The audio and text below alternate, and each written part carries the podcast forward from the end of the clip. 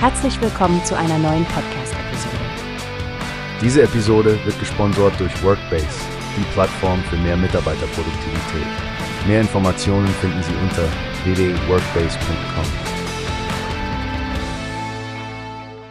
Hallo Stefanie, hast du schon von dem aktuellen Problem mit der Versorgung von HIV-Medikamenten in Deutschland gehört? Oh ja, Frank, das ist wirklich beunruhigend. Die Deutsche AIDS-Hilfe und andere Organisationen schlagen Alarm, weil Medikamente zur Behandlung von HIV und zur Prävention nicht verfügbar waren.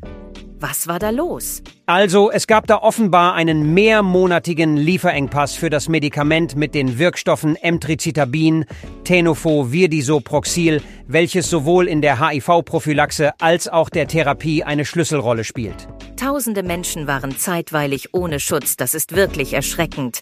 Und es dauerte sogar Monate, bis das Bundesgesundheitsministerium reagierte und einen Versorgungsmangel feststellte.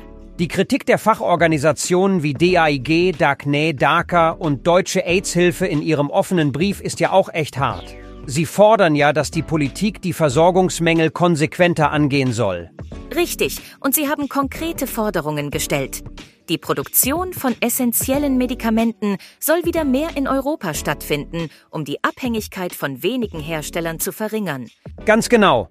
Und sie möchten auch, dass das Meldeverfahren für Lieferengpässe verbessert wird und entsprechende Warnsysteme etabliert werden, damit solche Engpässe rechtzeitig erkannt und behoben werden können. Und es geht auch ums Geld. Ärzte und Apotheken sollen nicht die finanziellen Risiken tragen, die durch solche Engpässe entstehen. Es muss verhindert oder wenigstens ausgeglichen werden. Das größere Bild, das hier gezeichnet wird, ist ja, dass zuverlässige Versorgung und Vertrauen in das Gesundheitssystem wiederhergestellt werden müssen. Die Sorgen und Risiken, denen Menschen ausgesetzt waren, dürfen sich nicht wiederholen. Die Deutsche AIDS-Hilfe und alle beteiligten Organisationen sind da wirklich sehr deutlich in ihrer Forderung nach einer langfristig gesicherten Versorgung.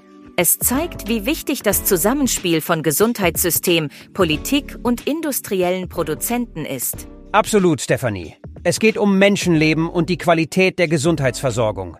Ich hoffe, dieser Weckruf erreicht die richtigen Ohren im politischen Raum und führt zu nachhaltigen Veränderungen. Das hoffe ich auch, Frank. Wir werden das Thema sicherlich weiter verfolgen und uns auf dem Laufenden halten. Danke für das Gespräch. Gerne, Stefanie. Bleiben wir dran und halten unsere Hörerinnen und Hörer mit neuen Entwicklungen auf dem Laufenden. Bis zum nächsten Mal.